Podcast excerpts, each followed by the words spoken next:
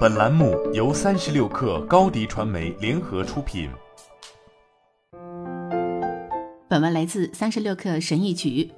无论你多大年纪，开始吃正确的食物永远都不会太晚。这样可以使你有机会避免老年痴呆症，并保证你每天都能感到专注和清醒。作为一名营养精神病学家，哈佛医学院的教员和《你的食物之脑》一书的作者。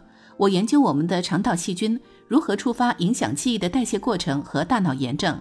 现有的研究指出，我们可能能够通过避免食用会损害我们的肠道细菌并削弱我们的记忆力和注意力的食物，来减少患痴呆症的可能性。以下是我试图避免或减少的食物，以对抗炎症，促进大脑健康、思维敏锐和良好的决策。一、添加的糖类。大脑使用葡萄糖形成的能量，这是一种糖的形式，为细胞活动提供燃料。然而，高糖饮食会导致大脑中的葡萄糖过剩。研究表明，这与记忆障碍和海马体的可塑性降低有关。海马体是大脑中控制记忆的部分。虽然每个人的身体有不同的需求，但美国心脏协会建议女性每天摄入的添加糖不超过二十五克，男性每天的添加糖保持在三十六克以下。二、油炸食品，薯条、天妇罗、萨摩萨饼、炸鱼以及炸鸡排。想到这些食物，你是不是口水直流？然而，当涉及到大脑健康时，少吃油炸食品是值得的。事实上，一项包括一万八千零八十人的研究发现，高油炸食品含量的饮食与学习和记忆的低分数有关。可能的原因是，这种有罪的乐趣会导致炎症，可能会损害为大脑供血的血管。另一项研究调查了七百一十五人，测量了他们的抑郁症和精神恢复力的水平，还记录了他们的油炸食品消费水平。果然，研究人员发现，那些食用更多油炸食品的人，在其一生中更有可能患上抑郁症。如果你每天都在吃油炸食品，那就改成每周吃一次；如果是每周的习惯，试着每月只享受一次。如果你不吃油炸食品，你已经在通往更快乐的路上了。三。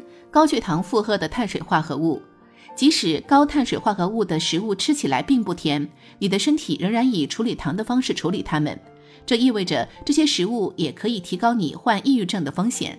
不要惊慌，我不是建议你从饮食上完全消除碳水化合物，但你吃的碳水化合物的质量很重要。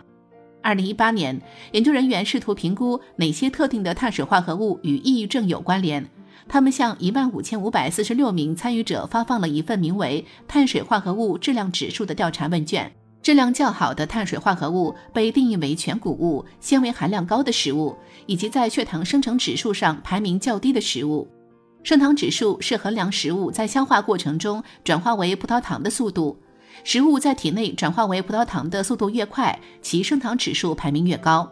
研究人员发现，吃质量较好的碳水化合物的人，比吃高升糖指数碳水化合物的人患抑郁症的可能性低百分之三十四。酒精，我在生活中经常遇到生活压力大的人，这种努力工作、努力玩耍的心态，常常导致他们在周末大量饮酒，作为缓解压力的一种方式。虽然饮酒可能使他们当下放松，但他们在第二天早上醒来时，却为之付出了宿醉的代价。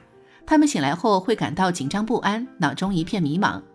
一般来说，每周饮酒超过十四杯，或每月至少一次单日饮酒超过四杯的男性，被认为是重度饮酒者；每周饮酒超过七杯，或每日饮酒超过三杯的女性也是如此。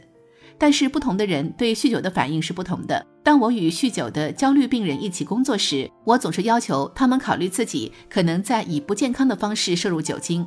比如把喝酒作为他们逃避的手段，并建议他们考虑控制饮酒量。五、硝酸盐，硝酸盐常用于防腐剂，并在熟食片和熏肉、腊肠和香肠等腌制肉类中增加颜色，可能与抑郁症有关。最近的一项研究甚至表明，硝酸盐可以改变肠道细菌，从而提高双向情感障碍的概率。如果你根本离不开腊肠和香肠，可以寻找那些含有荞麦粉的香肠。荞麦粉含有重要的抗氧化剂，可以抵消这些肉类的一些负面健康影响。好了，本期节目就是这样，下期节目我们不见不散。品牌蓝 V 想涨粉就找高迪传媒，微信搜索高迪传媒，开启链接吧。